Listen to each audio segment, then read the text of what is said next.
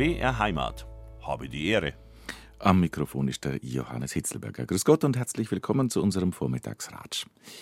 München hat sich im 19. Jahrhundert zu einem der industriellen Zentren in Bayern entwickelt.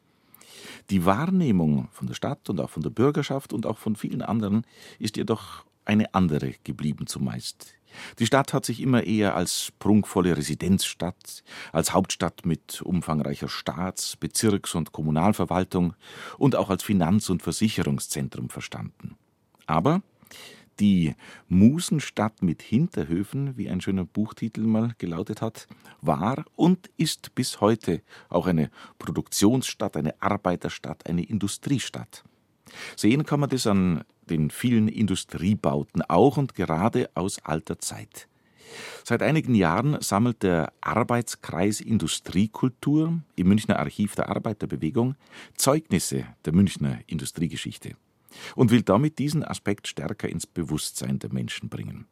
Zum Beispiel mit einem wunderbaren, großformatigen, über 300 Seiten starken Bildband mit dem Titel Industriekultur in München. Erschienen ist dieser Bildband beim Franz Schiermeier Verlag. Und im Studio begrüße ich jetzt Franz Schiermeier und vom Archiv der Münchner Arbeiterbewegung den Historiker Professor Ludwig Eiber. Grüß Gott und herzlich willkommen. Hallo, herzlichen Hallo. Dank für die Einladung auch. Danke. Was hat den Verleger und den Historiker zusammengebracht? Ja, ich war in den 80er Jahren in Hamburg und habe dort die Entstehung äh, des Museums der Arbeit dort äh, als Vereinsmitglied begleitet. Ja. Und äh, ich bin Anfang der Ende der 80er Jahre zurück nach München und äh, war auch Mitglied im Archiv der Münchner Arbeiterbewegung und hatte aber dann auch die Vorstellung, äh, wie viele andere auch in der Zeit, äh, dass sowas auch für München von Interesse wäre und dass man auch in München ein Museum der Arbeit ähm, ja, schaffen sollte.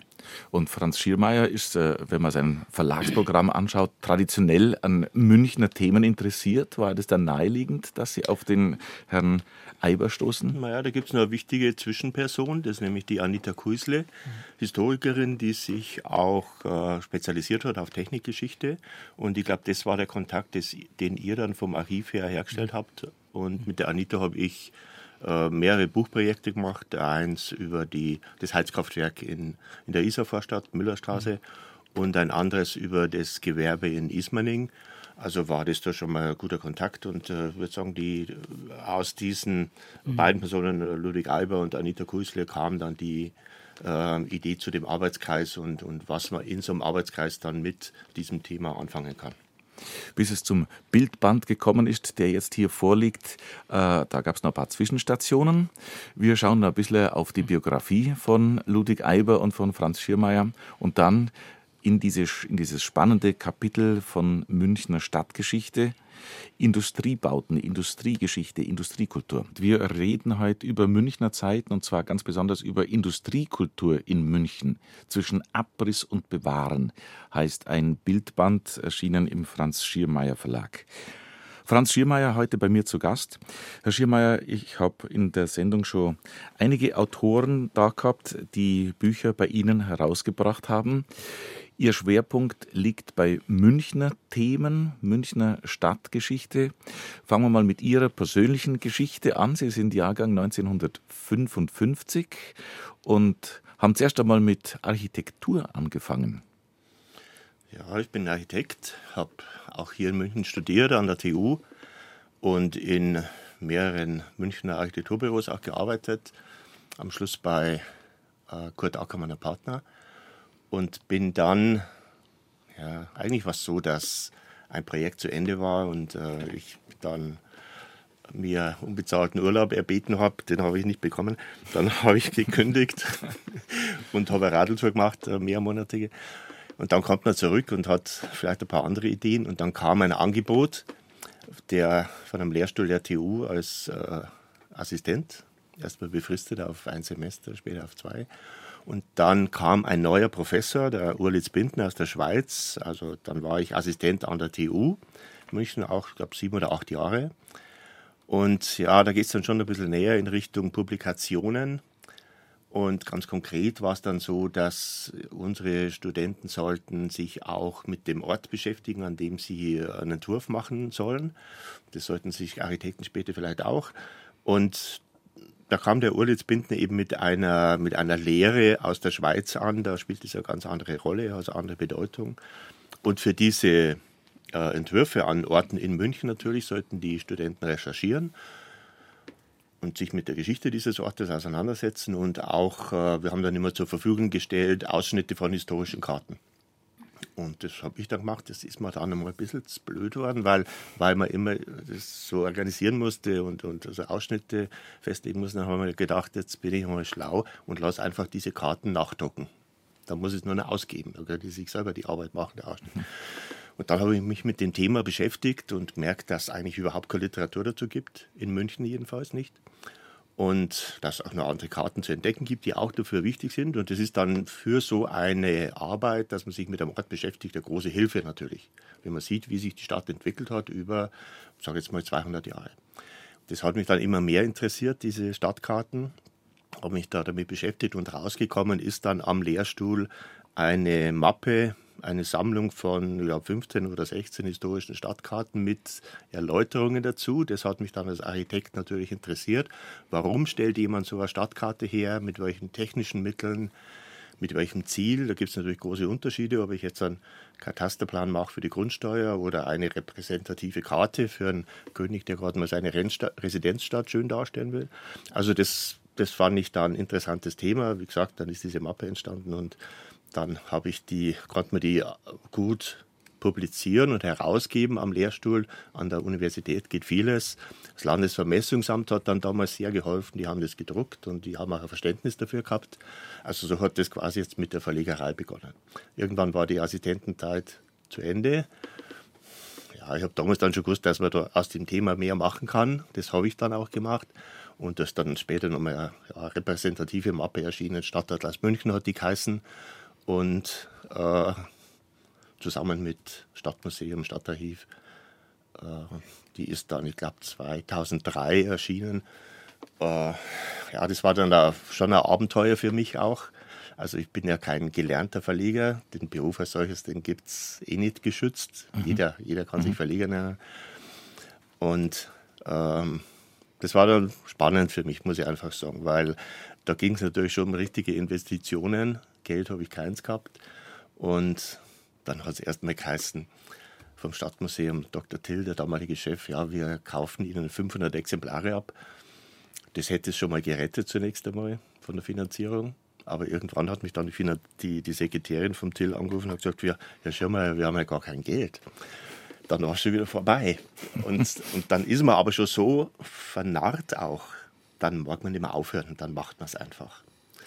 Er macht es mittlerweile so, dass, wenn ich das richtig überblicke, 80 äh, Bücher sind mittlerweile ja, im Programm oder mehr. mehr. Ja. mehr. Mhm. Mhm. mhm. ja, da hat sich halt ein Thema nach dem anderen auch ergeben. Also durch diese Beschäftigung mit der Kartografie kam dann, vielleicht ein Jahr später, ein Angebot vom Stadtarchiv, Dr. Bauer damals, der zusammen mit der Christine Redlinger ein Buch äh, herausgegeben hat über Stadtbäche. Und da war die Kartografie auch von Interesse und das durfte ich dann machen ich habe immer noch nicht eine wirkliche Ahnung davon gehabt, wie viel man jetzt zum Beispiel da herstellen kann. Und ich muss sagen, im Nachhinein, der Herr Dr. Bauer hat auch keine Ahnung gehabt. Also er hat dann gemeint, ja, das wird nicht viel interessieren. Und inzwischen weiß ich aber, dass viele interessiert. Und das ist natürlich eigentlich so die, die Krux beim Verleger da sein, wie viel lässt man jetzt machen? Wie mhm. viel lässt man jetzt drucken? Wenn man viel drucken kann und auch viel verkaufen kann, dann. Also an Stückzahlen, an jetzt, Stückzahlen. was hat man aus? Ja, ja. ja. Mhm. Und ich meine, das eine, die eine Arbeit ist jetzt, sich damit zu beschäftigen, dass das ein gutes Buch wird. Und das ist natürlich bei solchen technischen Themen schon eine Herausforderung. Also man will ja, dass die Leute es kapieren, dass die Bilder da sind, wo der, wo der Text steht und, und dass jemand, dass ein Leser oder Leserin das, das gut verstehen können. Und das ist eine richtige Arbeit eigentlich. Das ist jetzt nicht wie ein Roman, den schreibt man von oben bis unten runter, kein Bild drin. Das ist eine andere Sache. Aber das hat mich dann interessiert. Das ist auch ein bisschen, jetzt würde ich fast sagen, so eine Architektenaufgabe. Also wenn ich In- eine Fassade baue, Aha. dann muss ich mir auch überlegen, wo sind denn da die Fenster, macht das Sinn und was ist eigentlich dahinter und so funktionale Aspekte und äh, schön soll es auch noch werden. Ähm, also das ist dann nicht so weit weg. Das, Mhm. hat, das war jetzt nichts Neues für mich. An der Stelle Rückgriff, weil ich gesagt habe, äh, Jahrgang 1955. Sie sind, äh, wie ich auch, bei mir hört man es ja natürlich mehr, bei Ihnen nicht, äh, kein gebürtiger Münchner. Sie sind in, in Niederbayern aufgewachsen. Genau, Arnsdorf, Niederbayern. Ähm, ja, ich bin halt über Studium dann nach München gekommen. Und was hat die Liebe zur Architektur geweckt? Ja, auch wieder ein Versehen, muss ich fast sagen. also, also damals, ich bin in Passau in Schule gegangen, ins Leopoldinum, und da hatten wir dann mal so einen Arbeitskreis, äh, sollten wir uns mit Stadtentwicklung von Passau beschäftigen. Dann sind wir gelandet, so vier, fünf Hansel, beim Planungsreferenten der Stadt Passau. Und den Mann kann ich mir jetzt nicht mehr erinnern, aber ich weiß noch wie heute, dass hinter ihm eine große Karte gehängt ist, ein Stadtplan von Passau. Und die war auch schön gezeichnet und das hat mich fasziniert. Und dann habe ich gedacht, ja, das, das, ich will, sowas will ich auch machen. Und bin jetzt zum Berufsberater. Und damals hat es noch so einen Beruf gegeben, Raumplaner. Also jetzt nicht Innenarchitekt, nicht äh, Innere, sondern so übergeordnete Planungen. Landesweite Planungen, so Raumplan. Das war ein großer Begriff in den, in, in den 70er Jahren. Da hat man alles planen wollen. Und der hat gesagt, ja, super Idee, das machen's. Und das ging dann in Dortmund, hat es ein eigenes Studium gegeben. Da habe ich zu viel Schiss gehabt, da bin ich dann nicht hin. Aber es ging eben auch in München über das Architekturstudium. Da habe ich äh, angefangen, Architektur studieren. Und das hat mir halt dann gefallen. Malen, basteln, zeichnen, das war genau mein Ding. Also das, das ist auch jetzt immer noch ein wesentlicher Aspekt. Also da war ich dann gut aufgehoben. Und ich glaube, ich habe noch nicht einmal das Vordiplom geschrieben gehabt. Da hat es diesen Beruf Raumplaner nicht mehr gegeben. Also das war eh erschmarrn. Und also das machen halt heute äh, Städtebauer und Stadtplaner. Das ist quasi deren, deren Job auch. Aber dann war ich schon im Architekturstudium drin und dann ist das schon dahin gelaufen. Hat mir auch gefallen. Und heute plant Franz Schiermeier Bücher. Ja, also damals bei dem Stadtatlas war es halt so, da habe ich ja auch versucht, einen Verlag zu finden. Aber die haben alle Tente über den Kopf zusammengeschlagen. Die haben gesagt, das ist ja viel zu aufwendig. Also 15 einzelne Karten drin und eine Broschüre und eine Kassette. Teuer wird es auch noch. Außerhalb von München interessiert es niemanden mehr. Also die wollten das nicht machen. Und dann, mei, das Architekten können ja viel, wenn auch nicht alles. Aber, aber jetzt sowas organisieren, das können sie schon. Das können die Kunsthistoriker nicht so leicht zum Beispiel. Also jetzt äh, so ein Projekt organisieren, da braucht man Handwerker dazu, Drucker und dann gibt es Schwierigkeiten und alles wird anders und dann muss man Kompromisse eingehen. Also das ist auch so eine Architektenaufgabe. Mittlerweile haben Sie 20-jähriges Jubiläum, darf man sagen. ja, im Juni, glaube ich, ist es. Ja, ja. ja habe ich jetzt nicht gedacht, dass das so. ich hätte überhaupt nicht gedacht, dass dort raus ein Verlag wird. Ganz offen, weil ich wollte das Projekt halt einfach machen und dann kommt ein anderes Projekt dazu und dann kamen immer noch mehr Projekte dazu. Viele, viele in Zusammenarbeit mit städtischen Referaten, Baureferat, Planungsreferat. Also da hat es auch gute Kontakte gegeben, immer noch bis heute. Also es hat eine große Rolle gespielt für mich.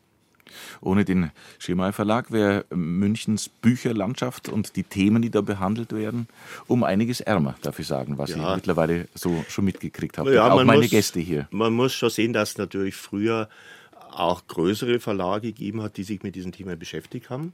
Also Hugendubel hat ja auch mal einen eigenen Verlag gehabt und der Buchendorfer Verlag ganz, ganz wichtig dafür. Und mm, ja, es hat natürlich nachgelassen, weil das verkaufstechnisch nicht leicht ist. Sie hören, habe die Ehre, der Vormittagsrat auf BR Heimat. Vier Minuten vor halb elf haben wir.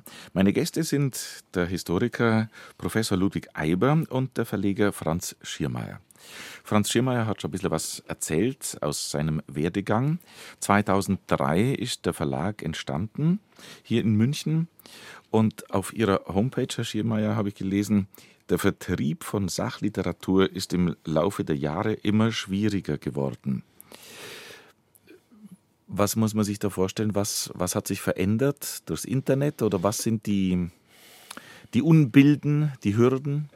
Ja, das Internet spielt natürlich eine große Rolle, weil man wahnsinnig viele Informationen aus dem Internet bekommen kann. Das nutze ich ja auch. Auf der anderen Seite ist es so, wenn man ein Sachbuch herausbringt, dann muss man nicht sehr lang warten, bis diese Informationen auch im Internet stehen. Das will ich ja gar nicht verhindern, aber es ist so, das ist äh, eine große Quelle und, und auch eine gute Quelle wenn man es äh, entsprechend nutzt, aber es ist schon ein Problem für Sachbücher. Und das andere Problem ist, dass äh, ja, die Buchhandlungen werden einfach weniger. Speziell die, die sich mit Münchner Themen beschäftigt haben. Also es hat zum Beispiel mal die Residenzbuchhandlung gegeben, die ist weg. Es hat die äh, Buchhandlung im Rathaus gegeben, die ist weg. Das waren alles äh, Buchhandlungen, die sich speziell auch äh, mit München beschäftigt haben.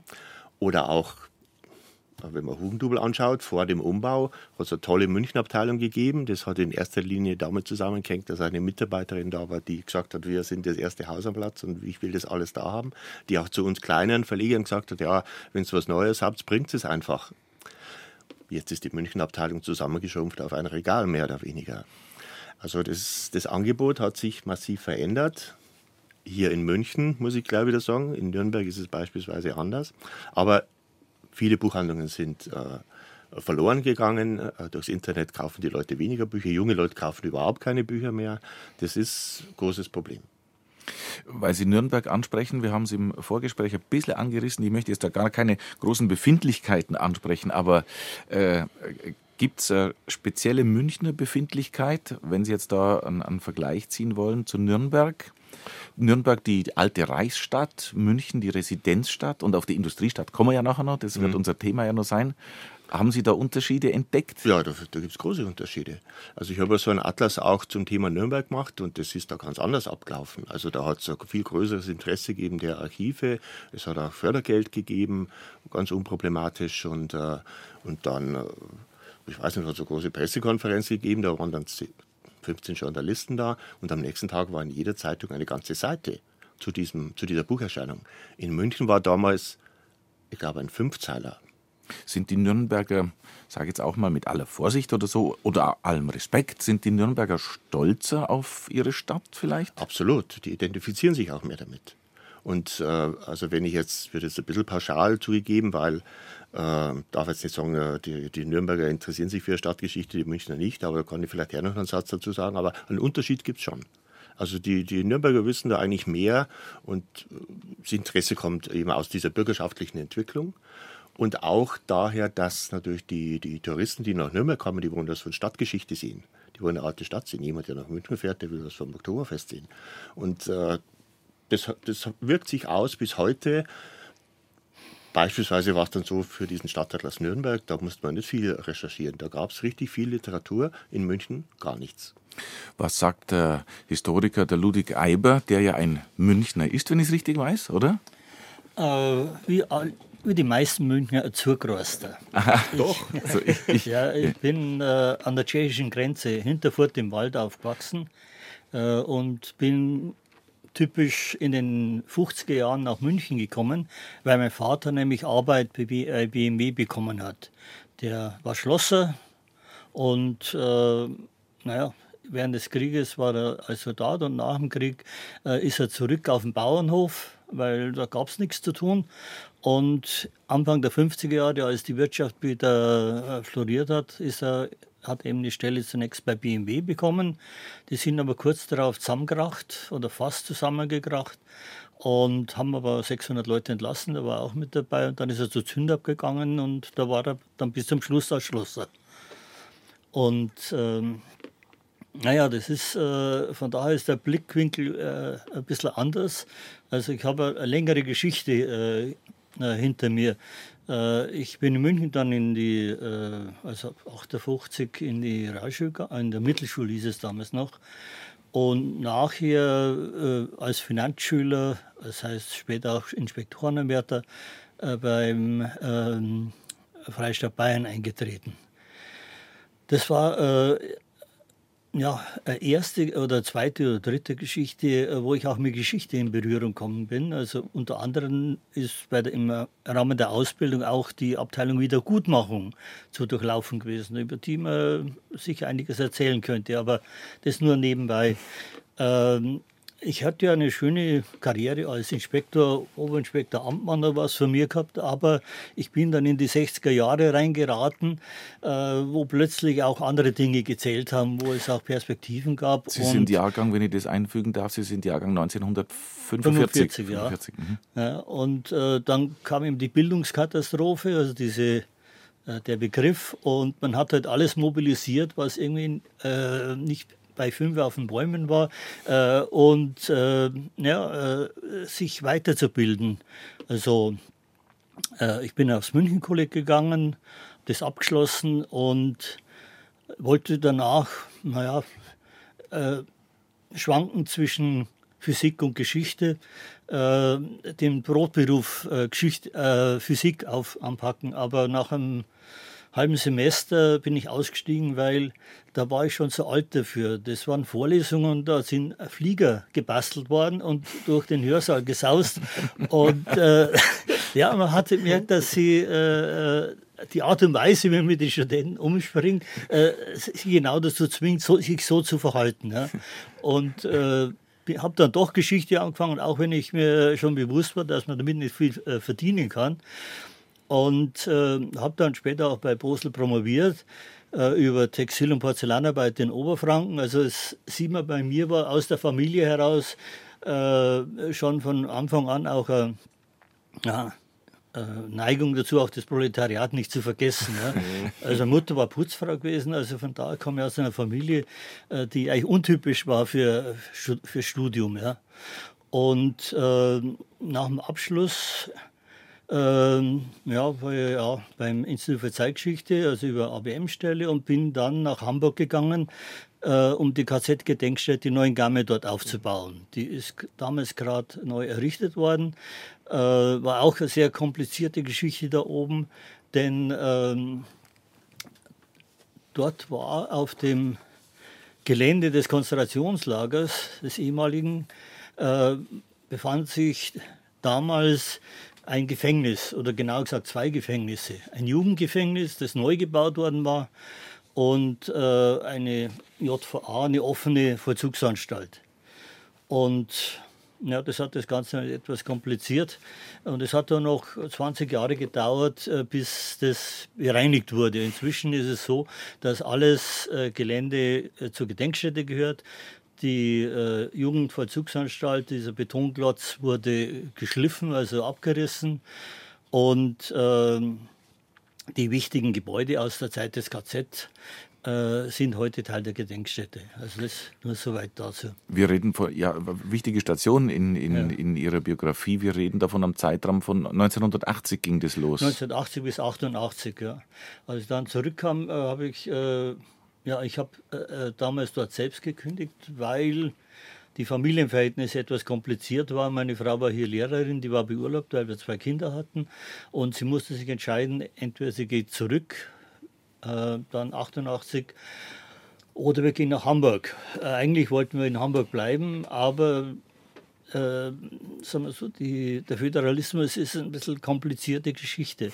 Also äh, sie äh, hätte in Hamburg, also es gibt so ein Tauschgremium, da können äh, also Lehrer getauscht werden. Ja? Also hätte jemand gebraucht aus äh, Hamburg oder Schleswig-Holstein, mhm. äh, der mit ihr tauscht. Äh, es gab auch zwei Lehrkräfte aus Schleswig-Holstein, die waren nämlich äh, haben im Osten gewohnt, also an der, knapp an der Grenze dazu. Und, aber äh, die Stadt München hat es abgelehnt, weil die nicht qualifiziert genug waren. Und äh, ich habe es dann später erfahren, es ging eigentlich um was ganz was anderes. Wenn sie nämlich äh, sich dann hätte entlassen lassen, dann hätten sie mit der Stelle streichen können. Das war so in der Zeit 88, 89, wo man die äh, äh, überzähligen äh, Planstellen im Grunde äh, ausradiert hat. Also letztendlich haben wir uns dann gegen den Widerstand meiner Frau dazu entschlossen, zurückzugehen. Meine Frau ist wieder im, im, wieder im Lehrberuf gearbeitet und ich war als freier Historiker sozusagen, habe äh, noch äh, meine Geschichten in Hamburg noch abgewickelt. Das heißt, ich habe äh, ein Buch geschrieben über äh, Hafenarbeiter, Werftarbeiter und Seeleute in Hamburg. Das war meine Bildschrift.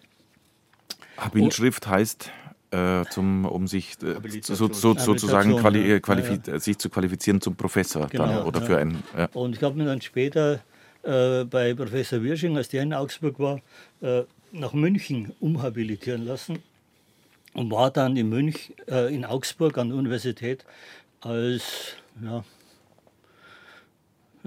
außerordentlicher Professor. Das heißt also, äh, ich habe zwar arbeiten dürfen, aber ich habe nichts gekriegt dafür. aber das war nicht so tragisch, weil ich habe dann doch nach ein paar Jahren, äh, 96, äh, eine Stelle beim Haus der Bayerischen Geschichte bekommen. Und zwar ging es um ein Projekt Gewerkschaften in Bayern, ein Ausstellungsprojekt. Und nachdem ich ja in, der, in dem Bereich ja doch äh, ziemlich Erfahrung hatte, bin ich damals eingestellt worden. Wir waren nach einem Jahr, haben wir das Projekt eigentlich abgeschlossen gehabt und dann ist es auf Wanderschaft in Bayern gegangen. Das hat dann die Frau Rimberger übernommen.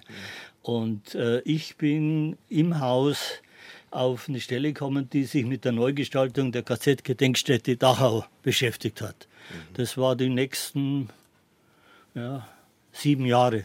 Das äh, sollte eigentlich schneller gehen, aber es war nicht so einfach. Ja. Und es ging dann von äh, 97 ja, bis 2005. Was heißt, es war nicht so einfach? Wo, wo naja, es ist eine äh, komplizierte Geschichte. Also gut, ich hatte ja schon eine Gedenkstätte geleitet, aber die Münchner Verhältnisse waren ein bisschen äh, spezifisch. Also es gibt äh, äh ja, sagen wir, viele äh, Kräfte, also durchaus berechtigterweise, die äh, versuchen eben auf solche Projekte Einfluss zu nehmen. Ähm, aber im Gegensatz zu Hamburg, äh, wo eigentlich relativ geschlossene äh, Übereinstimmung, also über das, was zu tun ist und was nicht zu tun ist, war es äh, in Dachau immer kompliziert. Es ist auch heute noch kompliziert und es war auch früher schon kompliziert. Also weil da ist der Freistaat Bayern, der im Grunde die Hand drüber hält, äh, ob Geld kommt oder ob Geld nicht kommt. Und äh, dann gibt es noch die Stadt Dachau, die, äh, naja, immer ein bisschen äh, eine eigene Spur fährt. Aber gut, es, ist, es führt jetzt zu weit führen. Mhm. und ich habe dann noch drei Ausstellungen mitgemacht oder mitkuratiert. Eine war Bayern Böhmen, das äh, war mir eine Herzensangelegenheit, weil ich ja von der tschechischen Grenze komme. Und äh, ich habe dann dort in äh, Abteilung Zeitgeschichte bearbeitet. Dann kam eine Ausstellung über also, das nicht durcheinander bringen. Also die letzte war jedenfalls Bayern Italien und das war ein Vergnügen. ja. ja. Und äh, wobei ich immer auch darauf Wert gelegt habe, also auch die, äh, ja, die proletarische Seite auch mit einzubringen. Ja? Mhm. Also sprich hier jetzt äh, die sogenannten Gastarbeiter, äh, dass wir die auch mit durch Zeitzeugenaufnahmen und so weiter auch mit einbauen äh, weil es ist natürlich oft, äh, sagen wir so, gerade im Ausstellungsbereich, es gibt viele schöne Dinge. Ja? Die sind aber Dinge, die aus dem Lebensmilieu der reicheren Bevölkerung stammen. Ja, weil äh, von den Bauern oder von den äh, Arbeitern ist eigentlich relativ wenig überliefert und wenn, ist es unansehnlich. Mhm. Und äh, das ist natürlich ein Problem, äh, mit dem man sich auseinandersetzen muss. Also dieses, dieses Thema äh, Interesse für Arbeiterschaft und ja. jetzt sage ich mal die n, sogenannten niederen Schichten, ja. das durchzieht ja ihre, ihr ganzes Schaffen, ihre ganze ja. Berufslaufbahn. Wenn, ich, wenn ich anschaue, Dissertation, Sie haben sie ja vorhin angesprochen, Arbeiter unter der NS-Herrschaft, Textil- und Porzellanarbeit im nordöstlichen Oberfranken. Auch in, in der äh, Habilitationsschrift, da ging es dann um, um Arbeiterbewegung und bei, bei den, in der Hansestadt, in, der, in Hamburg und so. Also das ist schon ein, ein Herzensanliegen von Ihnen. Ja gut, ich komme aus dieser Schicht und von daher äh, habe ich mich auch nicht verabschiedet davon, sondern als Professor und als weil Akademiker. es natürlich mhm. äh, eben häufig auch, auch übersehen oder, oder einfach nicht mh, hm, ja, links liegen gelassen wird. Ja. Mhm. Und äh, deswegen habe ich mich dafür engagiert und äh, bin auch dabei geblieben, muss man sozusagen. Und dieses äh, Engagement äh, mündet dann 1987 in eine ganz spezielle Aktivität. Habe die Ehre, der Vormittagsratsch auf BR Heimat. Um ganz genau 10.46 Uhr. Meine Gäste heute der Verleger Franz Schiermeier und der Historiker Professor Ludwig Eiber. Herr Eiber, 1987 habe ich vorhin schon angesprochen, ein wichtiges Datum. Jetzt weiß ich nicht, ob Sie von Anfang an schon mit dabei waren. Jedenfalls Nein. heute sind Sie der zweite Vorsitzende des Archivs der Münchner Arbeiterbewegung. Ich muss gestehen, ich habe das Archiv der Münchner Arbeiterbewegung bis zu unserem Treffen heute nicht gekannt. Äh, machen Sie es doch ein bisschen bekannter ja. durch uns hier in der Sendung. Ja. Gut, das Archiv ist 1987, 88 gegründet worden äh, und zwar äh, gleichzeitig mit einer Ausstellung über Arbeiterbewegung im Kaiserreich. Ja. Und äh, das Anliegen war halt, äh, äh, die, sagen wir so, die staatlichen Archive, auch für große Firmen, haben ihre eigenen Archive. Die Arbeiterbewegung, also die Gewerkschaften, SPD, haben zwar auch Archive, aber da ist eben nur die obere Schicht, also die Bundesebene ist äh, dort erfasst. Was auf regionaler Ebene äh, passiert, verfällt einfach. Das wird irgendwann mal weggeschmissen und dann ist es weg. Und äh, da war eben das Anliegen auch äh, einmal äh, praktisch äh, als Archiv äh, Erinnerungen von Arbeitern, Arbeiterinnen äh, oder aber auch, äh, soweit möglich, Materialien aus dem Bereich der Gewerkschaften oder der SPD zu übernehmen, um sie zu sichern. Ähm, das andere, also und dabei hat aber die äh, Arbeit mit Zeitzeugen eine große Rolle gespielt. Und das andere war dann äh, meine Erfahrung von Hamburg her mit Museum der Arbeit, äh, auch das Leben, das, das, Arbeitsleben im Grunde in den Begriff, in den äh, Blick zu nehmen. Und das war natürlich sehr viel komplizierter und da war es ihm auch wichtig, Mitstreiter zu finden. Und da bin ich auf Franz und äh, auf die Anita gestoßen. Äh, und ja, wir haben uns zusammengetan. Sie hatten das gleiche Interesse, äh, weil in München gab es im Grunde äh, sowas noch nicht wie in, wie in Hamburg, dass man sich äh, für ein Museum der Arbeit engagiert hätte oder einfach nur mal in diese Richtung arbeitet, arbeitet und sammelt. Wie ist das Arbeitsleben? Wie geht es den Menschen, die in den Fabriken malochen? Wie geht es denn in der Arbeit? Wie geht es in der Freizeit? Wie ist deren Leben? Ja, also das ist, denke ich, ein Punkt, ähm, ja, nach wie vor ein Defizit. Ja. Wundert mich, aber ich muss gestehen, aus eigener Erfahrung, Sie haben natürlich recht, man, man, findet eigentlich kaum was. Man beschäftigt sich kaum mit dieser Geschichte. Mhm. Man hat äh, Herrscherhäusergeschichte, Dynastien mhm. in, in, Adelskreisen, äh, auch vielleicht äh, Unternehmerdynastien. All das ist dokumentiert ja. und, und wird geschildert und äh, wird bewahrt. Aber diese Thematik äh, wird kaum behandelt. Mhm.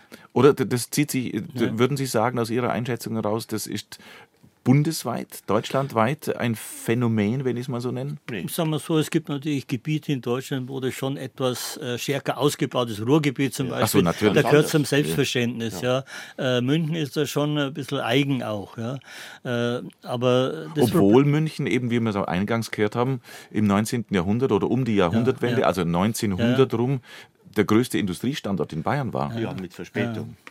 Naja, aber da äh, stoßt man wieder auf das Problem, mit dem wir auch äh, äh, beim Archiv der Münchner Arbeiterbewegung konfrontiert sind. Äh, wenn nichts gesammelt wird, also wenn nicht Schriftliches überliefert wird, wenn keine Zeitzeugen äh, äh, interviewt werden und auf Tonband festgehalten werden, dann ist nichts da. Verstehen Sie, dann haben Sie vielleicht ein paar Statistiken äh, über die Zahl der Arbeiter oder Beschäftigten und so weiter. Aber was äh, die jetzt selber erzählen würden über sich und über ihr Leben, da fehlt, fehlen ihnen die Quellen. Mhm. Und deswegen ist auch äh, ein, ein, sehr wichtiger Punkt in unserem, in unserem Archiv, dass wir eben diese Quellen schaffen, indem wir Zeitzeugen interviewen über ihr Arbeitsleben äh, und äh, wie das war in der Fabrik oder äh, wo immer sie gearbeitet haben. Äh, also wir müssen im Grunde die Quellen zum Teil selber schaffen. Äh, weil die staatlichen Bereich, der nimmt halt das auf, was zu ihm gehört. Ja, aber das, das Privatleben der Leute, das interessiert, naja, sind halt Arbeiter, was sollen, sie, was soll man schon schreiben? Es ist ja auch nicht so, äh, dass sie so ein, äh, ja, ein blühendes Leben oder, oder variantenreiches Leben haben. Allerdings, wenn man äh, dann rangeht und äh, sowas aufzeichnet, dann stellt man ihm dann doch fest, dass nicht alle so eine geradlinige Lebensbiografie haben, sondern da geht es mal runter, geht es mal drüber. Und äh, es ist auch durchaus interessant. Weil, weil Sie sagen, nicht, nicht so oder geradlinig, aber bei, bei, im Arbeiterleben findet ja auch Migration und Wanderung und Veränderung statt, ja, oder immer, nicht? Ja. Immer, ja. ja. das haben Sie bei meinem Vater gesehen. Aber bei mir als Beamter wäre im Grunde, und das war dann auch für mich der Grund für den Ausstieg, äh, äh, Sie steigen da ein äh, mit was ich, 20, 25 Jahren und haben dann eine äh, Perspektive vor sich äh, bis 65. Äh, da werden Sie ein paar Beförderungen erhalten und so weiter. Aber Sie sind immer im gleichen Bereich, die gleichen Funktionen, vielleicht wechselt es auch ein bisschen aber es ist äh, vorhersehbar. Ja. Und das war für mich im Grunde auch äh, mit dem Grund, dass ich ausgestiegen bin, dass ich gesagt habe, nein, äh, mein Leben soll ein bisschen anders ausschauen. Das ist immer zu einfach. Mhm. Na gut, so, so, schauen die Lebensentwürfe natürlich bei jedem anders aus ja, und auch ja. das, was man will. Ja. Das ist ja, klar. also Migration im Arbeitsleben, gerade in der zweiten Hälfte des 19. Jahrhunderts, sind ja Zehntausende, Hunderttausende in die Städte gezogen, auch nach hm. München. Die kamen ja von überall her, haben sie dann auch entsprechend organisiert. Die einzelnen hm. Landsmannschaften haben sie dann in verschiedenen Wirtschaften hm. getroffen und auch Vereine gegründet. Sängervereine und, und auch äh, Baugenossenschaften gegründet. Also das ist ein, ein wichtiger Teil der, der Stadtkultur, die damals entstanden ist, die eigentlich heute viel zu wenig berücksichtigt wird. Und heute gibt es das so nicht mehr. Es ziehen immer noch Leute in die Stadt natürlich, aber mhm. die organisieren sich dann nicht in ihren, in ihren Gruppen. Das läuft heute ganz anders. Aber das hat die Stadt geprägt. Das war der, Auslöser auch dafür, dass München eine Großstadt geworden ist. Wenn Sie, ähm, Herr Eiber, in, Sie waren eine Zeit lang in Augsburg, mir fällt da das TIM ein. Haben Sie, haben Sie Erfahrungen aus Augsburg? Wie, wie würden Sie es, wenn man das Augsburg-München vergleicht? Ja, das Textilmuseum war auch, ich war ja im Haus der Bayerischen Geschichte damals äh, auch mit äh, befasst. Äh, aber äh, das war schon eine eigenständige Augsburger Geschichte. Ja? Aber letztendlich war auch der Freistaat Bayern unbedingt wichtig äh, dabei, um das äh, weiterzubringen. Und das ist, war, äh, ist im Grunde sowas, was uns auch für München vorgeschwebt mhm. hätte. Ja? Äh, und es ist, äh, ist ein, ja, ist ein, ein schönes Produkt, muss man sagen. Es ist das Museum im Fabrikgebäude. Äh, sie haben große Sammlungen auch, also, äh, und, äh, also die schon vorher bestanden, zum Teil auch. aber wenn so eine Institution mal besteht, dann wird natürlich auch die Sammlung weiter ausgebaut. Es wird fixiert auf bestimmte Themen. Da sind auch die Arbeiter, Arbeiterinnen, aber auch Stoffdrucke und so weiter. Also es ist ein sehr, sehr lebendiges Museum. Und sowas wünscht man sich halt auch für München. Also es gibt es ja auch in Nürnberg. Sie haben ja vorher gemeint, Herr Hitzelberger, dass, dass das so gleich wäre in Bayern. Mhm. Also die Wahrnehmung von Industriekultur und die Auseinandersetzung damit, das stimmt eigentlich nicht. Also das Beispiel Augsburg zeigt es ja. Und in Nürnberg ist es auch anders. Da gibt es das Museum für Industriekultur und das ist sensationell. Also man kann schon was mhm. dafür machen. In München schaut es da einfach schlecht mhm. aus. Das ist ja mhm. der, der Anlass gewesen auch dafür, dass wir in diesem Arbeitskreis äh, recherchieren wollen und, und auch publizieren wollen. Das ist ja der Auslöser. Archiv der Münchner Arbeiterbewegung und da gibt es eben, Sie haben es gerade angesprochen, den Arbeitskreis Industriekultur. Mhm. Und die Zusammenarbeit äh, Arbeitskreis Industriekultur bzw. Äh, Münchner Archiv der Arbeiterbewegung und Franz Schiermeier Verlag, eine Frucht davon, bevor wir jetzt zu unserem neuen schönen Bildband kommen, waren äh, Kalender. Wie, was haben Sie da reingepackt? Also schlicht zwölf, sage jetzt mal so, schlicht zwölf äh, Fotos über Industrie oder Arbeiter. Äh, ja, das, also das war ein, ein, Anfang, eigentlich ein unkomplizierter Anfang, im Nachhinein gesagt, ja. oder? Ja gut, das war auch das Einfachste, was machbar ist. Also das Ziel war ja ein Museum der Arbeit für München. Aber äh, das ist natürlich eine gigantische äh, Geschichte. Da brauchen Sie viel Geld und äh, Zustimmung von allen Seiten etc. Äh, und dann haben wir uns auch überlegt, also was kann man denn machen, äh, um das Thema unter die Leute zu bringen. Und irgendwie sind wir auf einen Kalender gestoßen. Ja? Das sehen wir jedes Jahr. ab Herbst blühen die Kalender. Und dann haben wir uns gedacht, also wir haben ja Beziehungen dann zu den Gewerkschaften, also das einmal über unser Archiv und über die Gewerkschaften, äh, das dann auch vertreiben können. Es kommt dann nicht nur darauf an, dass man es macht, sondern dass man es auch unter die Leute bringt. Mhm. Ja. Und äh, ja, dann haben wir zusammengesetzt mhm. äh, und, äh, diskutiert auch, wie das ja, ausschauen ja, kann. Ja, also auch welche, was man nimmt, also mein, äh, welche Gebäude oder Einrichtungen. Also es sind ja auch äh, äh, Einrichtungen wie Brücken und ähnliches da, also nicht und äh, ja, ja das, war, das war ja auch eine wichtige Diskussion, dass man festgestellt hat, was gehört denn alles zu dieser Industriekultur. Ja, ja, die Anita Grüßler als Expertin war da natürlich total wichtig und die äh, hat uns da in dem Arbeitskreis hervorragend beraten. Und in einem Kalender war es jetzt erstmal nicht wichtig, dass man die die Gesamtheit darstellt. Also es sind jetzt zwölf Beispiele, die wir dann als erstes gemacht haben. Da waren wir uns nicht so sicher, ob man das unbedingt so weiterführen kann. Aber also inzwischen wissen wir, wir könnten noch zehn Jahre lang machen. über, die, über die Früchte dieser Zusammenarbeit von äh, Franz Schiermeier und Ludwig Eiber reden wir in der nächsten Stunde weiter. Habe die Ehre, unser Vormittagsratsch. Um 11.05 Uhr geht's weiter.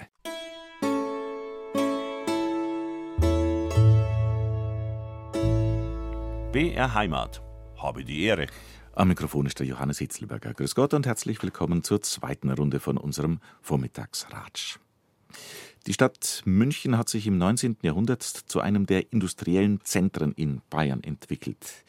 Aber die Musenstadt mit Hinterhöfen, mir gefällt dieser Buchtitel sehr gut, war und ist bis heute auch eine Produktions- und Arbeiterstadt und eine Industriestadt. Und sehen kann man das an vielen Industriebauten, auch und gerade aus alter Zeit. Und dazu gibt es einen großformatigen, über 300 Seiten starken Bildband mit dem Titel Industriekultur in München. Erschienen ist dieser Bildband beim Franz Schiermeier Verlag in Zusammenarbeit mit dem Arbeitskreis Industriekultur im Münchner Archiv der Arbeiterbewegung. Vom Archiv der Münchner Arbeiterbewegung bei mir heute zu Gast der Historiker Professor Ludwig Eiber und vom Verlag der Chef selber Franz Schiermeier. Nochmal Grüß Gott an Sie beide. Hallo, guten Morgen.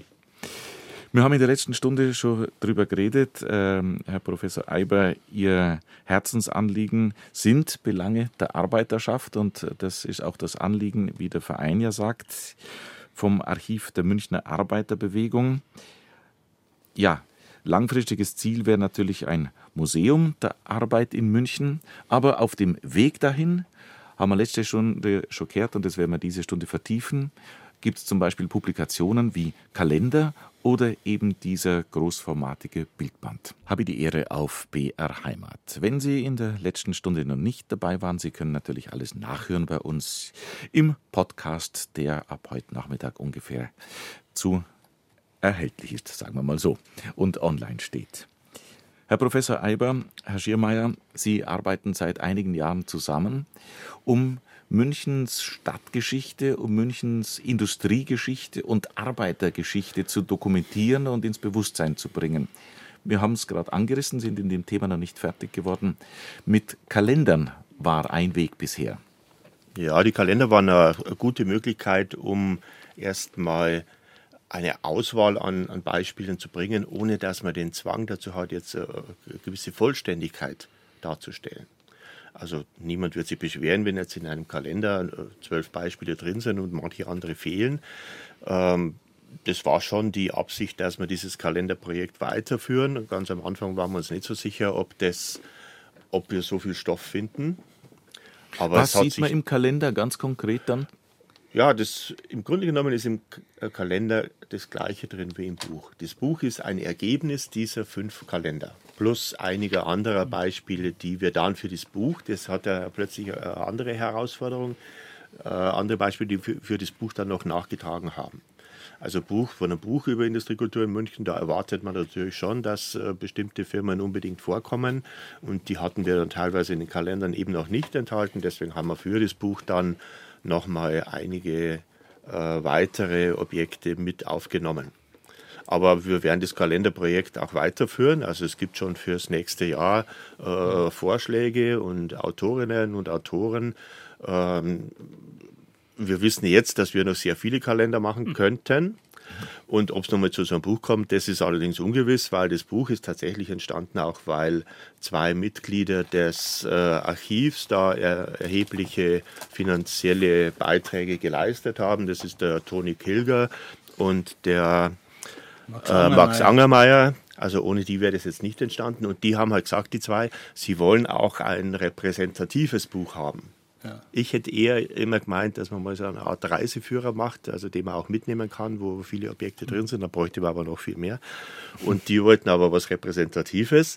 Da war ich erstmal offen gestanden gar nicht so begeistert, aber jetzt im Nachhinein muss ich sagen, das war schon eine, eine gute Idee, weil man damit auch mit so einem großen Format die Fotos auch groß machen kann. Und dann sieht man was anderes drauf. Und muss ich sagen, ich bin ganz, ganz beeindruckt von diesem großen Format, wirklich, denn äh, ja, das weit, weit größer als DIN A4. 300 Seiten mit tollen Aufnahmen, tolle Bilder, tolle Fotos, tolle Zeichnungen aus, ja, vom Anfang, Mitte 19. Jahrhundert bis heute. Bis heute, ja. Das ist natürlich auch ein wichtiger Aspekt für uns bis heute, weil wir wollen ja zeigen, erstens, dass äh, Industriebauten auch bis heute genutzt werden können mit neuen Funktionen, mit neuen Nutzungen. Aber wir wollen auch darauf verweisen, dass äh, manches in, in, Gefahr ist, dass also nicht alles äh, jetzt quasi sicher erhalten werden kann, dass da einen gewissen Fluss gibt in, äh, in der äh, Wahrnehmung dieser Objekte und äh, deswegen spielt die Situation heute für uns natürlich auch eine große Rolle. Frage an den Historiker Professor Ludwig Eiber. Die, die Wahrnehmung, ich habe es vor einer Stunde schon gesagt zum Eingang, die Wahrnehmung Münchens ist ja bei vielen Leuten, für die Städter selber vielleicht, aber als beispielsweise auch für mich von draußen, München die Residenzstadt, die geschichtsträchtige Residenzstadt, die Stadt der Wittelsbacher, äh, die Musenstadt, die Kunststadt. Mhm. Und äh, hier haben wir einen Historiker, der natürlich vor allem den Fokus auf Arbeit und Arbeitsgeschichte ja. und Industriegeschichte legt. Also es, es geht auch anders. Von ja. daher ist, der, ist, der, ist dieses Buch überfällig, hätte ich sagen. Ja, es ist natürlich so, dass München natürlich äh, immenses, äh, immense Schätze an Architektur, Schlösser, Museen und so weiter hat, äh, die immer im Vordergrund stehen. Äh, dagegen fällt das, was nicht auf diesem Niveau ist oder damit verbunden ist mit dieser Geschichte, fällt dann eben dann äh, ab und wird nicht so geschätzt und schnell abgerissen, wenn die Funktion äh, erfüllt ist oder es nicht mehr benötigt wird. Aber auf was ich noch hinweisen wollte, äh, was auch schon angesprochen wurde, ich denke, es ist wichtig, mit diesem Kalenderprojekt äh, haben wir auch Leute erfasst, die in den Stadtteilen irgendwie sich mit, äh, was ich, äh, entweder mit einer Fabrik oder mit irgendeinen äh, Erscheinungen, Straßenbahn oder was auch immer, in, in Einrichtungen äh, befassen und auch darüber was zu sagen haben. Und wir geben ihnen ein Forum. Ja, also das mhm. ist, äh, mhm. denke ich, denke ist sehr wichtig. Und das sieht man nämlich auch daran, dass wir inzwischen beim fünften, sechsten äh, Kalender sind, äh, wo immer mindestens sechs, sieben äh, oder acht Leute äh, schreiben. Ja. ja. Also das ist, denke ich, auch ein Medium, das äh, ja, wo, also auf einem, auf einem Monat, einem Kalenderblatt wird ein Industriedenkmal beschrieben ja, mit genau. Bild oder mit mehreren ja, Bildern ja. Und, und, es gibt eine, eine textliche Erläuterung genau. dazu. Das war, das war halt die erste Absicht, weil zunächst haben wir mal überlegt, ein Kalender, das kann auch ein großes Bild sein und eine Unterschrift dazu, ein Kalendarium, aber wir wollten dann schon auch Informationen dazu bringen und mehrere Bilder dazu bringen, um das Objekt auch entsprechend darzustellen. Das Kalendarium, muss man leider ganz offen sagen, das ist bei uns im Grunde genommen unwichtig. Das interessiert niemanden. Gut, der Axel Enderlein, einer der Autoren von uns, der hängt den Kalender tatsächlich so auf, Monat für Monat, aber wahrscheinlich viele andere nicht. Aber ich wollte noch was dazufügen, Ludwig, zu dem, was du gesagt hast. Also es kommen auch immer neue Autorinnen und Autoren dazu. Das finde ich auch toll. Die kommen, ich muss fast sagen, aus allen gesellschaftlichen Schichten.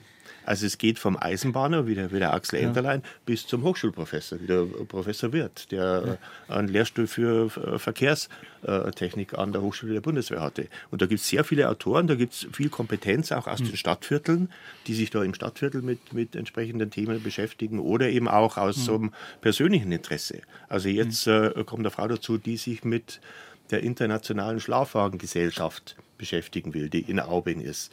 Ein denkmalgeschütztes Gebäude, nicht sehr gut gepflegt, so wie es ausschaut. Und das ist jetzt ihr persönliches Interesse und da forscht sie drüber und das ist natürlich mhm. äh, wertvoller Beitrag. Beitrag. Ja. Gebündelt kriegt man das dann, wenn, was Sie jetzt über den Kalender beschrieben haben, eben in diesem Buch, was äh, ja äh, Industriekultur in München zwischen Abriss und Bewahren heißt. Ja, wir haben inzwischen schon eine gewisse Fangemeinde auch. Also das sind jetzt keine großen Masten, mit denen der Kalender und auch das Buch vertrieben werden. Aber also man findet schon auch Leute, die da äh, Interesse dafür haben und wir wollen natürlich mehr Interesse wecken. Es geht jetzt nicht nur um den Vertrieb, es geht auch darum, dass man die Wahrnehmung schärft und das Interesse weckt für diese, solche Themen, weil das ja auch gerade in München alles in Gefahr ist. Ne, es gibt so einen starken Immobiliendruck in München, also ist ein altes Fabrikgebäude erstmal für viele nichts wert. Und da wollen wir ein bisschen dagegen anhalten. Wer jetzt äh, sich äh, unter dem Kalender noch nichts vorstellen kann und unter dem Buch auch nicht, gleich reden wir intensiv drüber, kann zum Beispiel ins zum Isartor gehen. Da gibt es eine Ausstellung. Ja, am Isartor durften wir vom Valentin äh, Karlstadt Museum aus eine Außenausstellung äh, machen. Das sind dann wieder diese Inhalte aus den Kalendern bzw. aus dem Buch, also mit, mit, mit Texten und Bildern. Äh, das ist jetzt sicher noch bis Juni zu sehen und äh, das hat auch eine große Außenwirkung. Das finden wir toll, dass wir das äh, machen durften. Es hat schon auch andere Ausstellungen gegeben dazu, zum Beispiel in der Pasiner Fabrik oder auch gerade aktuell noch in, in einem Gebäude des Münchenstifts. Also dass äh, da einzelne Objekte der Industriekultur vorgestellt werden und auch das Buch übrigens benutzt wird, um mit den Bewohnern und Bewohnerinnen über äh, diese Fotos zu reden. Manche erinnern sich daran und, und da kommen neue Geschichten raus und das, das finden wir jetzt auch super, dass das so eingesetzt wird auch. Habe die Ehre, der Vormittagsratsch. Meine Gäste heute der Verleger Franz Schirmeier und der Historiker Professor Ludwig Eiber. Herr Schirmeier, Herr Eiber, wenn man Münchens Geschichte anschaut, 19. Jahrhundert, 20. Jahrhundert, dann, ich habe es eingangs schon gesagt und ich finde, man kann es nicht oft genug betonen, München, die Residenzstadt, die Musenstadt, die Museenstadt, die Kunststadt. Woher kommt diese Wahrnehmung und man blendet aus oder hat nicht im Bewusstsein, dass München ja auch heute noch eine Industriestadt schon auch ist? Ja, also München ist halt in der ersten Hälfte des 19. Jahrhunderts geprägt worden durch die Ambitionen der bayerischen Könige. Max I. Josef und dann Ludwig I. Für den war ja Städtebau eine Staatsaufgabe. Also der wollte aus München eine Residenzstadt von europäischem Rang machen. Das ist ihm auch mehr oder weniger gelungen. Und was man heute als Bild von München wahrnimmt, da geht natürlich vieles auf die Bauten und äh, Aktionen dieser ersten bayerischen Könige zurück. Ja, ja, Ludwigstraße, Siegestor, ja, das, das Königs, ist, Königsplatz, Pinakotheken. natürlich überall auf. Das ist äh, Glyptothek, ja. das Bild der Stadt. Was der Ludwig I. nicht wollte, dass jetzt neben seinen klassizistischen Fassaden äh, Fabriken äh, stehen, die, die Rauch absondern. Und was er vor allem auch nicht wollte, dass jetzt hier eine Arbeiterschaft entsteht und damit auch äh, gewisse Unruhe und, und mögliche äh, Revolutionen. Das wollte er ganz, hat er ganz konkret verhindert. Deswegen sind andere bayerische Städte wie Augsburg und Nürnberg, die natürlich auch eine andere Tradition in der Handwerkskunst haben, deswegen hat sich da die Industrie viel besser entwickelt. Also auch mit diesem bürgerschaftlichen äh, Aspekt und München ist da zunächst einmal hintangestanden. Aber Herr Eiber, äh, interessanterweise doch gerade in der Regierungszeit von Ludwig II. und dem Prinzregenten die gute alte Zeit und, und der, der, auch dieser, dieser Träumer Ludwig, genau da hat München doch einen, einen Arbeiterschub genommen sozusagen, oder? Richtig. Äh, wobei, also ein Aspekt, äh, auf den möchte ich auch noch hinweisen, was nämlich in der Zeit auch stattfindet, um 1900 bis äh, 1914 vor allem, aber auch noch danach, das ist eine äh, Aufrüstung. Also es werden mhm. äh, viele Kasernen in München gebaut, die mhm. he heute noch mit dem Namen noch äh, äh, existieren. Und äh, zusätzlich braucht man natürlich auch, um Krieg zu führen, Kanonen, äh, Waffen, Ausrüstung und so weiter. Also dieses, äh, dieser Zweig der ja, mittelbaren und äh, unmittelbaren Rüstungsproduktion hat sich in München schon sehr stark entwickelt. Und das gilt dann im Grunde noch für den Zweiten Weltkrieg e-, ebenso, wo ein riesiger äh, Baukomplex, der heute noch steht, Ecke Rosenheimer Anzingerstraße, da ist Kohnen und war Zündab und andere Fabriken, äh, das war eine Munitionsfabrik, in, äh, die 38, 39 erst gebaut worden ist. Also das äh, ist, äh, also München ist immer auch eine Stadt der, der Rüstung äh, gewesen. Also Produktion von Waffen oder Tech, äh, oder ja, Technik, die man zum Krieg führen braucht. Ja. ja, also es passiert dann ja in erster Linie in der zweiten Hälfte des 19. Jahrhunderts also auch nach der Revolution von 1848, also da haben sie Schiss gekriegt. Und dann hat man auch äh, massiv Kasernen gebaut und hat vielleicht auch eine andere Einstellung dazu bekommen. Und die, die, ich meine, die nachfolgenden Könige, Max II., der hat sich schon auch ganz pragmatisch für, für, für Industrie äh, interessiert. Da ist dann der mhm. äh, Glaspalast gebaut worden, die Strahlenhalle.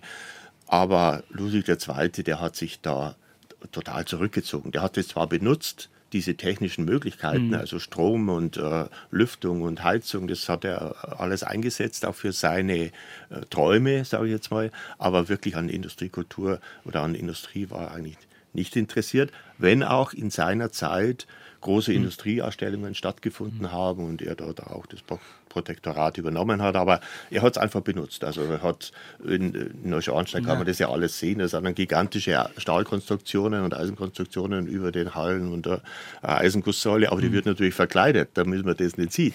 Die Ästhetik hat ihn nicht interessiert.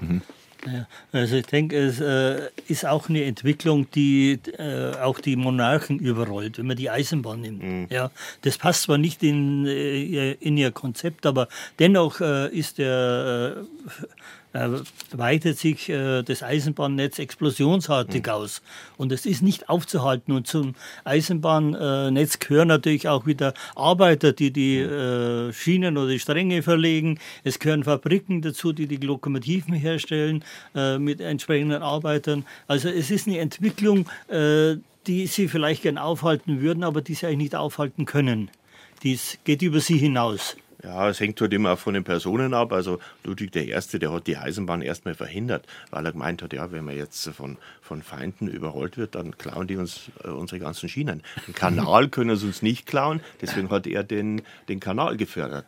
Wo sich aber herausgestellt hat, dass die Eisenbahn natürlich viel vernünftiger ist weil mit der kann ich überall hinfahren, mit dem Kanal nicht. Also das ist, sind auch so persönliche Aspekte, die dann für die Entwicklung eine gewisse Rolle gespielt haben. Und es ist interessant, das zu verfolgen über die verschiedenen Städte und Länder, wie das da abläuft.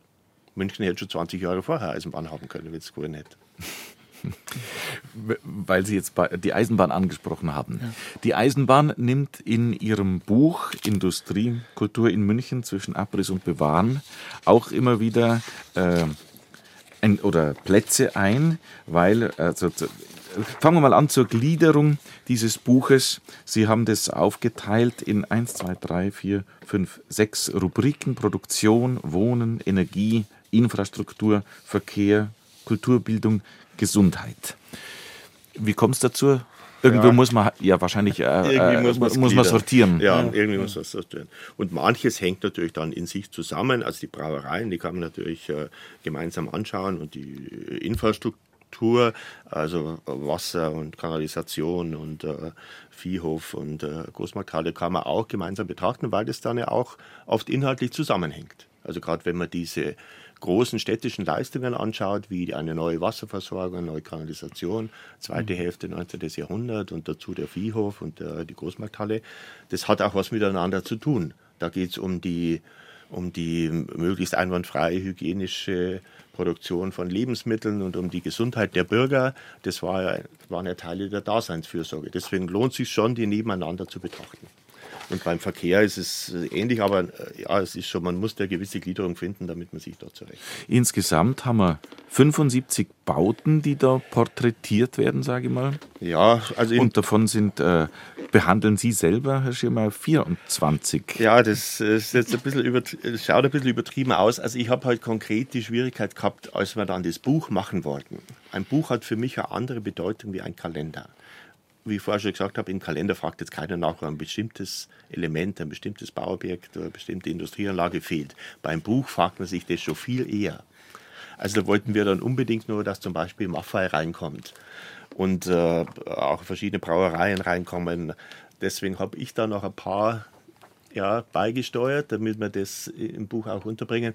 Aber ich muss sagen, viele dieser Projekte oder Objekte sind eigentlich in manch anderen meiner Bücher schon enthalten gewesen. Mhm. Also ich habe ein Buch gemacht äh, mit der Christine Redlinger zusammen über Stadtbäche und dann noch einen eigenen Reiseführer dazu gemacht. Da taucht dann auch schon Maffei auf und da taucht die Krämersche Kunstmühle auf und deswegen war das jetzt nicht so schwer. Aber ich bin im Nachhinein Es ist nicht alles drin, weil wir wissen inzwischen, dass es noch viel mehr gibt. Mhm. Aber also einen gewissen Überblick bringt es dann schon. Damit man sich, wenn man zuhört, ein bisschen ein Bild machen kann, tatsächlich, weil Sie Maffei angesprochen haben und die Eisenbahn, damit das ist äh, das erste, äh, erste Beispiel für ein Industriedenkmal oder für Industriekultur. Äh, auf der einen Seite ganz großformatig ähm, ein Foto von 1864, die Fertigstellung der 500. Lokomotive. Dann haben wir ein Bild, wo man einen Zug sieht, der Transport der 400. Lokomotive zum Zentralbahnhof. Äh, äh, spannendes Kapitel. Herr Schirmer, erklären Sie es uns doch ein bisschen. Maffei saß damals mit, auch mit der Produktionsstätte im englischen Garten. Sieht man auch ein großes Foto äh, noch von, ja. neun, von 1900. Mhm. Ja, es kam so, dass an dieser Stelle am Eisbach vorher eine Mühle war. Die Ludwigs-Walzmühle. Das Wasser hat man dann später genutzt zur Stromerzeugung. Und an diese Stelle hat sich der Maffei gesetzt mit seinem Industriebetrieb, der erst einmal nicht so wahnsinnig groß war, weil die Energieversorgung damit sicher war. Der Ausgangspunkt war diese Mühle, Ludwigs-Walzmühle, hat die geheißen. Und der Mafferbetrieb, der hat sich dann immer mehr vergrößert. Heute äh, fragt man sich, wie das in den englischen Garten kommt, sicher. Aber, und es war für ihn auch gar nicht so leicht, weil er musste ja diese fertigen Lokomotiven dann irgendwo bis zum Bahnhof bringen. Also Sie, das eine Bild, das Sie angesprochen haben, äh, wo der, der Zug in so einem Festzug äh, durch die Ludwigstraße fährt, das war äh, eine normale Situation für den Maffei, weil er eben äh, zu den Gleisanlagen vom Hauptbahnhof kommen musste. Später hat er eigenes Industriegleis also die, bekommen. Die, aber die Lokomotive wird mit, äh, mit äh, Rössern gezogen. Ganz genau. Und zwar nicht wenige, wenn man das, sich das anschaut. Das sind eine 20 Rösser. Und äh, teilweise haben sie auch Ochsen vorgespannt, glaube ich. Also es war natürlich schwierig für ihn. Es war sowieso schwierig für ihn, weil er in der Anfang Anfangsphase ja, vom, vom Bayerischen König, das ist wieder Ludwig I., nicht so, nicht so toll unterstützt worden ist. Also die allerersten Eisenbahnen, die musste man ja sowieso einführen aus England, inklusive Lokomotivenführer. Alles importiert worden. Und der Maffei war dann der Erste, der eigene Lokomotiven gefertigt hat und die natürlich auch im bayerischen Eisenbahndienst unterbringen wollte. Das ist erstmal nicht so leicht gelungen, bis ihm der Maffer mal vorgerechnet hat, dem Ludwig, was eigentlich seine ganzen Arbeiter an Steuern erbringen. Vor allem durch die Biersteuer. Das Bier war damals ein, ein Hauptgetränk das war nicht so stark wie heute. Also das, das war auch die hygienisch einwandfreie Möglichkeit, äh, sein Durst zu löschen. Dann hat er ihm vorgerechnet, wie viel die Arbeiter Bier trinken und was die Steuer erbringt. Und dann hat der Ludwig I. gesagt, ja, dann kaufe ich ihm doch eine Lokomotive ab, um es ein bisschen abzukürzen. Also, aber es, es war nicht so leicht für ihn. Und irgendwann ist er dann einer der bedeutendsten europäischen Eisenbahnhersteller geworden. Das ist so eine eigene Geschichte. Aber das zeigt jetzt auch so diese Schwierigkeiten der Industrieentwicklung in München. Weil, weil sie Bier, ja? Ja, es gibt noch einen anderen Aspekt bei diesem Bild äh, von Maffei. Äh, man sieht nämlich auch die Arbeiter alle aufgereiht, also die dabei mit, mitgeholfen haben, diese Lokomotiven zu bauen. Äh, das ist äh, ein Aspekt, also der vor allem im 19. Jahrhundert bis Anfang des 20. Jahrhunderts noch häufiger auftaucht. Also dass nicht nur das, Pro, äh, das Produkt gezeigt wird, sondern mhm. auch die Menschen, die dieses Produkt hergestellt haben. Mit so einem Stolz auch ja, ja, ja auf das ist, Arbeit. Äh, haben wir gemacht. Ja. Äh, ab den 20er Jahren verschwindet das fast völlig. Und auch heute, ich kann mich nicht erinnern, irgendwo äh, ein, ein, Foto gesehen zu haben von Siemens oder irgendjemand anderem oder auch ja, andere größere selten. Fabriken, die irgendwie äh, ihre Leute vorstellen. Ja. Mhm äh, mit Produkt oder wie auch immer, mhm. äh, das ist völlig äh, verschwunden. Also, oder Fast völlig, muss man sagen. Ja. Was Sie ansprechen, das äh, findet man öfter im Buch. Dieses äh, tatsächlich, dass sich die ganze Arbeiterschaft ja. präsentiert ja. Gut, und, und vor, am, am, Foto posiert. Und, ja, das ist ja unsere Absicht. Wir wollen das ja darstellen. Darum geht es uns ja auch. Es geht uns nicht nur um die Gebäude und nicht nur um die Firma, es geht uns um die, die Arbeiterkultur, um die Arbeiterschaft. Was, wie haben die ge mhm. gearbeitet, wie haben die gelebt? Das sind so Versuche, das überhaupt darzustellen. Weil, wie der Ludwig vorher schon erzählt hat, das ist schwierig, weil es nicht keine äh, nicht sehr viel weitere Quellen gibt. Ein, ein, ein Foto, was mich auch beeindruckt hat, oder ein Bild, was wir herblättern, war, war vom Schlachthof. Ja. Ja, ja Schlachthof. Das, ja, das ist mir auch ein Anliegen, muss ich jetzt sagen. Äh, bin ja, wohne in dem Viertel und äh, bin auch aktiv in einer Geschichtswerkstatt Ludwigsvorstadt, Isarvorstadt, äh, zu der der Viehhof von Schlachthof gehört. Und das ist natürlich ein wichtiger Aspekt für das Viertel. Was entsteht dort raus? Das ist ja alles noch im Fluss. Und also ich weiß, wie wir da angefangen haben in unserer Geschichtswerkstatt, da haben wir überhaupt kein Foto gehabt. Da hat uns dann der Boris Schwarz sehr geholfen, ehemaliger Markthallenleiter und hat uns halt interessiert bis heute. Also nächste Woche bin ich mit der Beate Bitschenbeck, die da auch einen großen Anteil hat, bei der, in der Metzgerschule bei Metzgerlehrlingen und erklären denen, wie es mit dem historischen Schlachthof zugegangen ist. Und das ist ein Element, das liegt mir wirklich am Herzen, das auch äh, bekannt zu machen und den, den, den Lesern zu vermitteln, dass das, diese Leistungen, äh, die im äh, späten 19. Jahrhundert entstanden sind, also die Leistungen der Infrastruktur, Vieh- und Schlachthof, Großmarkthalle, Wasserversorgung, Kanalisation, die hat man mit einem erheblichen Aufwand geleistet. Das haben die Könige nicht gemacht. Das hat die ja nicht interessiert. Was unter der Erde passiert oder so ein Schlachthof, das hat den Ludwig nicht interessiert. Aber die Stadt musste das dann quasi reparieren. Denn Mitte des 19. Jahrhunderts war München als Seuchennest verschrien hat keine guten Eindrücke hinterlassen. Es gibt Reiseführer, da steht drin, fahrt nicht nach München. Luft ist schlecht, Straßenbelag ist schlecht, es gibt eine Straßenbeleuchtung, Wasser kann man vergessen. Und das löst ja dann verschiedene Katastrophen aus, mehrere Cholera-Epidemien, 1836, 1854, 70er Jahre, Typhus-Epidemien. Dann kommt Max von Pettenkofer daher und sagt, es liegt daran, dass wir keine vernünftige Infrastruktur haben. Und dann wird es gebaut mit größtem Aufwand gegen alle möglichen Widerstände. Das sind dann städtische Leistungen, die heute also würde ich sagen, nicht so wirklich im Bewusstsein der Bevölkerung sind. Und wenn ich sehe, dass dann manche dieser Einrichtungen wie der Schlachthof ja, an privat verpachtet werden und demnächst wahrscheinlich auch die Großmarkthalle privat verpachtet wird, das finde ich ein Skandal.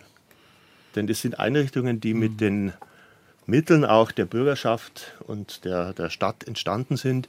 Das kann man jetzt nicht einfach da privatwirtschaftlich verwursten. Das geht nicht.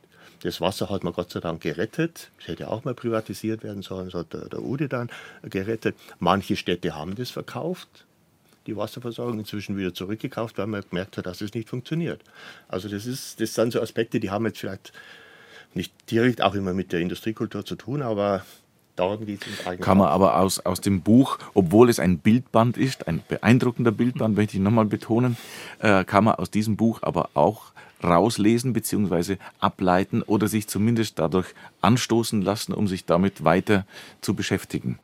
Wir reden über das Buch Industriekultur in München zwischen Abriss und Bewahren vom Arbeitskreis Industriekultur in München im Archiv der Münchner Arbeiterbewegung, äh, erschienen beim Verlag Franz Schiermeier.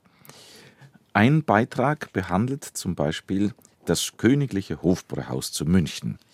Und eine ganze Seite großformatig, wie ich es schon ein paar Mal erwähnt habe, beeindruckend. Eine Postkarte mit Ansicht des Brauereikomplexes aus der Vogelschau des Königlichen Hofbrauhauses zu München. Dann die Seite drauf sieht man den Lageplan des Brauereigeländes, auch ganz groß, wo man viele, viele schöne Einzelheiten erkennen kann von 1910. Und natürlich gibt es einen Textbeitrag dazu, Verfasser von diesem Textbeitrag. Der sitzt auch hier in der Runde neben dem Verleger Franz Schiermeier, Professor Ludwig Eiber. Sie haben sich mit dem Hofbräuhaus beschäftigt. Ja, und zwar mit einem ganz bestimmten Aspekt. Äh, das Hofbrau äh, das, die das Brauereigelände am Gasteig war 1919 Schauplatz äh, der Erschießung von äh, Arbeitern, die, in der, äh, die aus, aus Perlach stammten, aber in der Nähe gearbeitet haben.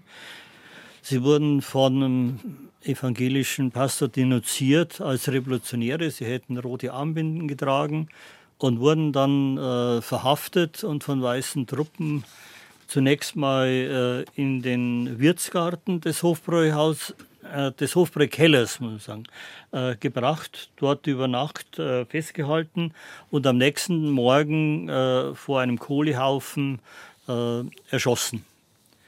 Das, dieses, dieser Plan stammt aus der Gerichtsakte über die spätere Anklage gegen die Täter, nämlich preußische äh, Truppen.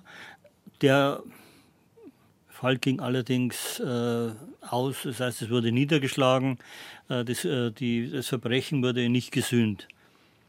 Und äh, das äh, zeigt ihm, äh, dass die ja, Objekte, die wir vorstellen, sie haben oft eine zweite und eine dritte oder auch eine vierte Geschichte, die manchmal fast noch bedeutsamer ist als wie gutes Bier war, das sie gebraut haben. Ja. Aber es ist meistens unbekannte Geschichten. Mhm. Ja. Aber wenn man sich mit den äh, Objekten beschäftigt, dann stößt man auf solche Dinge und äh, ist ganz überrascht, weil das normalerweise mit der Geschichte verloren gehen würde. Mhm. Sie haben noch äh, von äh, Herrn Eiber stammen, äh, ich weiß, eins, zwei, drei, vier, fünf Beiträge, glaube ich, im Buch, die Sie behandeln. Äh, das, um, um zu einem vielleicht schöneren Thema zu kommen. Ne? Ja. Äh, das Eisenwerk Kustermann ist zum Beispiel auch äh, ja. schön zu sehen. Ja. Wo haben wir es denn? Ja, das ist äh, äh, heute links und rechts von der Bahnlandstraße, also zwischen Rosenheimer Straße und Ostfriedhof liegt das praktisch drin. Äh, heute gibt, ist nur noch der Kustermann Park erhalten.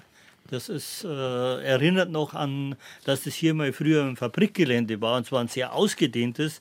Man sieht es auf der Zeichnung. Die aber das dann nach dem äh, äh Zweiten Weltkrieg durch Zerstörungen äh, vermutlich aufgegeben wurde. Also heute ist eigentlich äh, außer dem Kustermann-Park und dem Altenheim, das noch in, äh, in, äh, an der Rosenheimer Straße liegt, eigentlich nichts mehr da, was an diese früheren Zeiten erinnert. Herr Schiemeyer, das wird ja durch das Buch auch deutlich. Es sind ja etliche Objekte drin, die, wie Sie jetzt gerade beschrieben ja. haben, Herr Eiber, gar nicht mehr da sind. Ja. Es sind aber auch andere Objekte drin, die nicht mehr in ihrer alten Nutzung sind, aber die, wie nennt man das, um, heißt man das, da gibt es ein Fach, Umnutzung. Umnutzung. Ja, ja. Mhm. ja, das ist ja auch ein wichtiger Aspekt, den wir darstellen wollen, dass man solche äh, alten Gebäude, die früher eine industrielle Nutzung hatten, auch sehr gut unterschiedlich, kommt auf jedes Projekt einzeln drauf an, umnutzen kann. Da gibt es da gibt's tolle Beispiele, die wir da auch äh, im Buch versammelt haben, also zum Beispiel äh, Passinger Fabrik. Ähm, ist heute ein, ein Kulturzentrum und auch ein, ein, Mittelpunkt für Pasing, spielt da eine mhm. große Rolle. Ähm, Krämersche Kunstmühle am Aue Mühlbach, die äh, das Gebäude ist teilweise neu gebaut worden, aber im Stil von dem, von dem alten oder im Volumen von dem alten wird aber auch, werden auch noch Teile erhalten, die mit der ursprünglichen Nutzung zu tun haben. Ähm, oder das Wasserpumpenhaus in Pasing, das ist heute keine Wirtschaft. Damit hat man früher mal Würmwasser gepumpt bis zum Hauptbahnhof, weil man damit die Lokomotiven befüllt hat. Es steht an äh, die Eckenfabrik in Pasing, also es äh, gibt äh, die äh, ehemalige Gummifabrik Metzeler, die heute ein Gewerbehof ist, in dem ich auch ein Lager habe, erfreulicherweise. also es gibt schon immer Möglichkeiten auch, das zu nutzen oder auch das Diamaltwerk. Und ich glaube auch, dass äh, wenn ein Investor schlau ist, dass er auch versucht, zumindest Teile von so einer E-Industrieanlage zu nutzen. Das ist auch immer ein Teil der Identifikation. Und mhm. äh, das klingt mal mehr und mal besser, mal schlechter. Die Gefahr ist natürlich immer da, aufgrund unseres Immobiliendrucks hier in München, dass jemand alles abreißen will. Und Sie selber sitzen ja in mhm. einem Haus, da weiß man jetzt auch nicht genau, wie es weitergeht. Mhm. Also das ist immer ein Thema und es besteht immer eine gewisse Gefahr. Aber es gibt auch wirklich gute Beispiele, die zeigen, dass man mhm. damit auch äh, gut leben kann. Und das ist heute ja die Umnutzung, das ist ein viel größeres Thema geworden, dadurch, dass wir überlegen müssten, wie der äh, CO2-Verbrauch äh, ansteht. Also alles neu bauen, das geht fast nicht mehr. Da muss man sich schon was anderes überlegen inzwischen. Und dieses Buch ist, äh, wie ich finde, ein, ein, äh, eine gute Möglichkeit, ein Bewusstsein zu schaffen, wenn man sich mit München auseinandersetzt, äh, ja, was, was, in, was diese Stadt mit ausmacht, unter anderem mhm. auch ausmacht. Herr, Herr Schiermeier, wo kann man das Buch kriegen? Ja, das ist äh, im Grunde genommen in jeder Buchhandlung erhältlich. Der Buchhändler wird es nicht immer da haben, er muss es halt dann bestellen. Äh, es gibt ein paar Buchhandlungen, die da, was die München-Themen sind, besser aufgestellt sind. Das ist der Lendner im Rathaus und das ist Servus Heimat im, im Stadtmuseum und das ist Buch und Töne mit verschiedenen Standorten in der Stadt. Also was ich auch jetzt so aus meinem persönlichen Interesse noch empfehlen kann, in gut zwei Wochen wird die Our Adult eröffnet, Ende Ende April, ich glaube am 29. Da gibt es einen Bücherstand von Angelika Kurt und von mir. Da wird das Buch auch auf jeden Fall äh, zu haben sein. Der Bücherstand, der hat dann nur München-Themen und ist quasi also das weltweit beste Sortiment an Monacensia, wenn ich das so sagen darf.